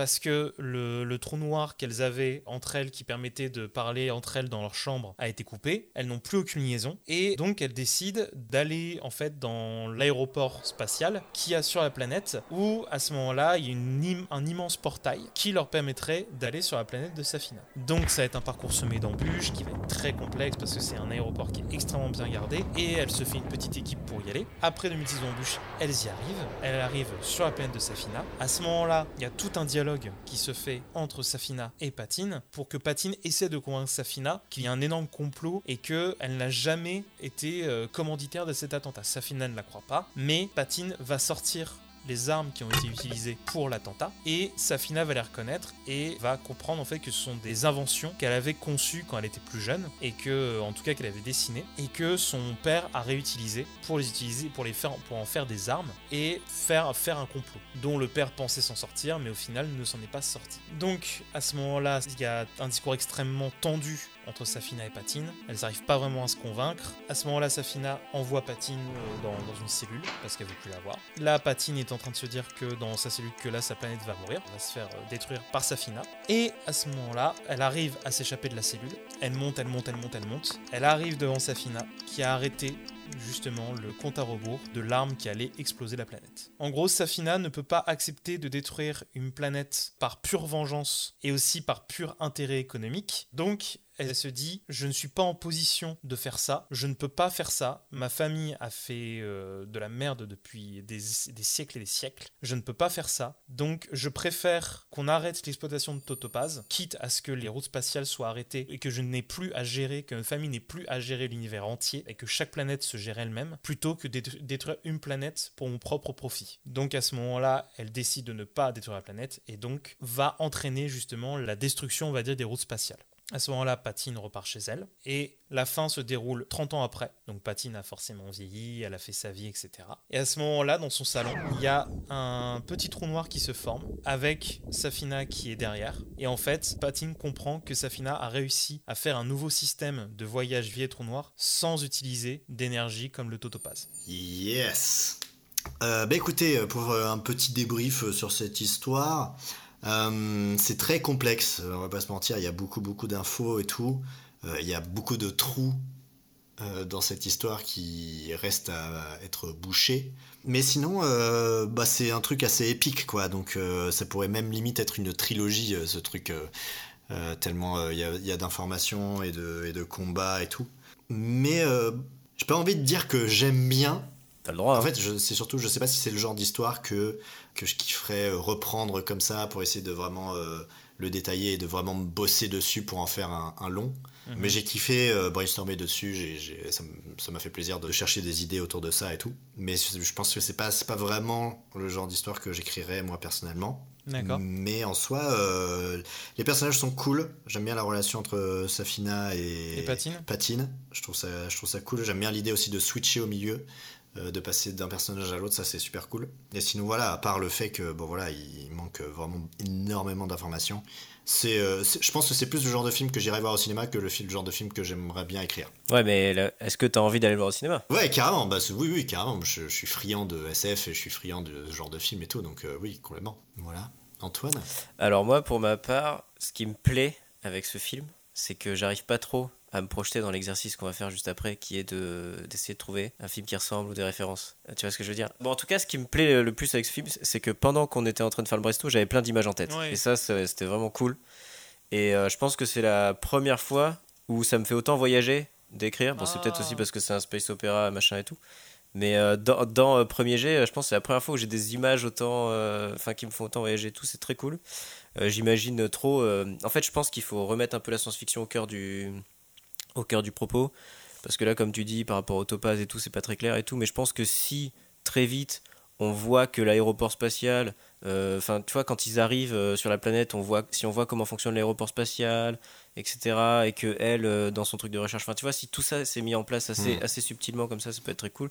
Et puis même à la toute fin, euh, quand euh, 30 ans plus tard, elle passe devant l'aéroport qui est vide, avec euh, la grande porte qui est fermée et qui est euh, rouillée, de, tu vois, des- Mmh, de que des, plein de trucs comme ça qui peuvent être vraiment, qui peuvent vraiment enrichir à l'image tout, tout, tout, tout cet univers et tout, mais qui peut être fait très subtilement. Tu vois, tu disais, je trouve qu'il manque beaucoup de- d'éléments, etc. Mais en fait, je pense que ça peut vraiment être amené aussi par de la DA, quoi. En fait, je pense que quand je disais euh, il manquait des éléments, je pense que c'est vraiment des éléments de l'univers, Oui, de comment fonctionne cet univers, de que, que- comment, euh, à quoi ressemblent les, les endroits, etc. Mm. Euh, en soi, l'histoire, elle est là, tu vois. Il y a, Mm. y a pas euh, les gros points de l'histoire, ils sont là, mais c'est c'est vraiment l'univers qu'il faut créer, quoi. Après, il manque, il manque quelques règles de l'univers et tout, ça c'est sûr, des trucs qui sont pas très Bien clairs. sûr, bien Je sûr. pense qu'il y a aussi une, une- une sorte de rupture de ton. Euh, Il faut faire attention parce que on a tendance à, comme c'est des personnages jeunes et qu'en même temps c'est un gros complot politique, il faut savoir euh, à qui on s'adresse et quel ton on veut avoir avec le film, etc. Mmh. Euh, mais sinon, euh, moi, euh, j'ai bien aimé. Bon, je suis un peu, un peu le même point, le même avec Boris, mais en fait, je pense que si j'ai pas envie de me relancer dans une réécriture, c'est parce qu'à aucun moment dans ma vie j'aurai l'occasion de réaliser un film comme ça. Donc, flemme quoi. Mais sinon, en vrai, j'aime bien. Je trouve que, enfin, j'aime bien les personnages. Je suis assez content de ce qu'on a fait. Et si je, pour améliorer, Si tu devais faire une V2, euh, en fait, je, je pense que cette histoire de dilemme, elle est pas claire Non. et que c'est sur ça que va reposer toute notre deuxième partie. Et peut-être que Martine peut avoir de l'importance là-dedans et tout, parce que Martine on l'oublie vite. Oui, je suis d'accord. Et voilà, et puis réfléchir, parce que peut-être qu'en fait, derrière, c'est Martine qui tire les ficelles et qui a lancé le complot, ou des trucs comme ça. Il y a vraiment des trucs intéressants à trouver, peut-être, avec euh, ce personnage qu'on n'a pas du tout utilisé. Mais on s'est c'est- on s'est un peu mélangé sur les sur les DM à la fin, à la fin, c'est pour ça. Donc euh, on savait pas trop sur quoi on partait, donc c'est pour ça. Mais je pense que le dilemme, que, que le dilemme de base de détruire une planète pour sauver euh, l'énergie d'une galaxie, ou euh, la laisser vivre et euh, perdre notre confort et tout, je trouve que ce dilemme, il est fort et intéressant. Ouais, de ouf. Et en plus, ce personnage qui veut absolument faire de la politique, il faut, il faut que ce soit, enfin, il faut qu'on l'utilise, etc. Enfin, il y a plein de trucs qu'on a voulu, qu'on a lancé un peu des idées qu'on a lancées qui étaient assez bonnes, je trouve, mais qu'on n'a pas trop utilisées et qui mériteraient dans un deuxième jet d'être euh, retravaillées. Mm, complètement. et toi, François? Euh, bah, je suis plutôt du même avis en fait. C'est euh, bah, moi après c'est le genre d'histoire que j'aime écrire justement parce que j'aime beaucoup ce genre d'univers. Après c'est vrai que j'aime bien, je suis plus proche d'un Star Wars que d'un euh, que d'un Battlestar Galactica. Je suis plus dans la space fantasy euh, vraiment. Mais je trouve que les, les personnages sont intéressants. Moi j'aime beaucoup la relation entre Safina et Patine parce que je trouve que c'est c'est ça qui va vraiment être le cœur de l'histoire et qui va vraiment être à exploiter. Mm. Euh, parce que c'est vraiment le, le, cœur émotionnel du truc. Donc euh, je trouve que ça marche bien. Et je trouve que c'est chouette d'avoir une, une, histoire comme ça, où vraiment c'est un univers de science-fiction qui euh, peut se bâtir sur quelque chose de plutôt, plutôt riche au final, mais où on va vraiment avoir un, quelque chose d'intime.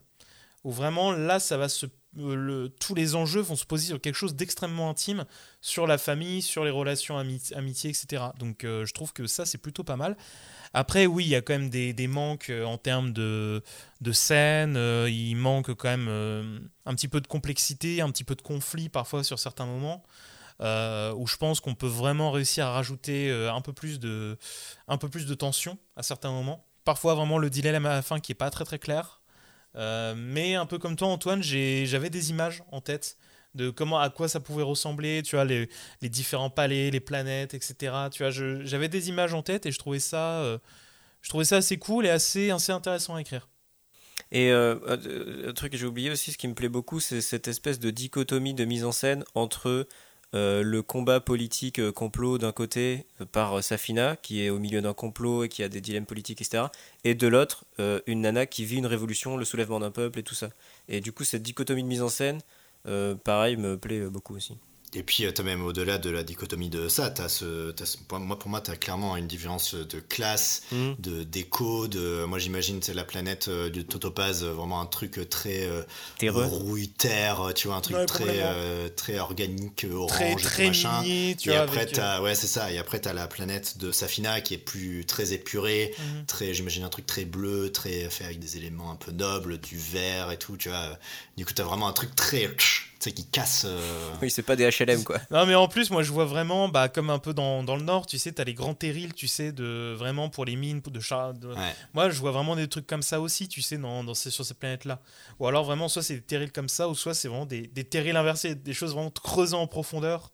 Euh, très noir, etc. Ça peut créer des choses euh, avec du cuivre un petit peu, parce que moi je pense le, le topaz, je pense au topaz, donc je pense à quelque chose euh, de couleur un peu orange, etc. Hmm. Donc c'est quelque chose qui peut être très très chouette. Après, après en termes de DA, il y a tout à inventer. Je pense qu'il faut. Évidemment. En termes de DA, faut pas. Non, mais je veux dire, ça peut être intéressant de pas se focaliser sur des imageries minières qu'on connaît et tout. Peut-être que le topaz, ça, ça se ça se chope différemment. Enfin, j'en sais rien, tu vois, mais. Enfin, bon, bref, c'est réfléchir pour un hmm. deuxième jet. Euh, mais justement, est-ce que, est que là, on peut passer sur une petite rubrique qui. Euh, le but, c'est de donner des petites références auxquelles le film qu'on vient d'écrire nous fait penser, qui pourraient être par exemple des références si jamais on devait continuer à bosser dessus, qui pourraient être euh, des films qui se passent dans le même univers, ou qui s'en inspirent, ou des choses comme ça. Est-ce qu'il y a des choses qui vous viennent? Moi, personnellement, il y a Dune, surtout, évidemment. Bien sûr. Qui est classique. Moi, je, je sors tout juste d'un roman en ce moment, euh, donc peut-être que ça m'a influencé, qui s'appelle La zone du dehors. C'est un, roman de Alain Damasio, roman français. j'ai pas lu, mais je l'ai en plus, mais je l'ai pas encore lu, mais il paraît que c'est vachement bien. Euh, j'ai beaucoup, j'ai beaucoup aimé. Et c'est clairement du combat politique, avec euh, d'un côté une, un groupe de révolutionnaires et de l'autre une caste politique. Et, et donc c'est clairement un combat politique euh, qui se déroule sur un astéroïde euh, parce que la planète est surpeuplée et qu'ils ont décidé de créer des civilisations sur l'astéroïde et machin, etc. Donc je, voilà, je trouve que du coup ça pourrait être une référence.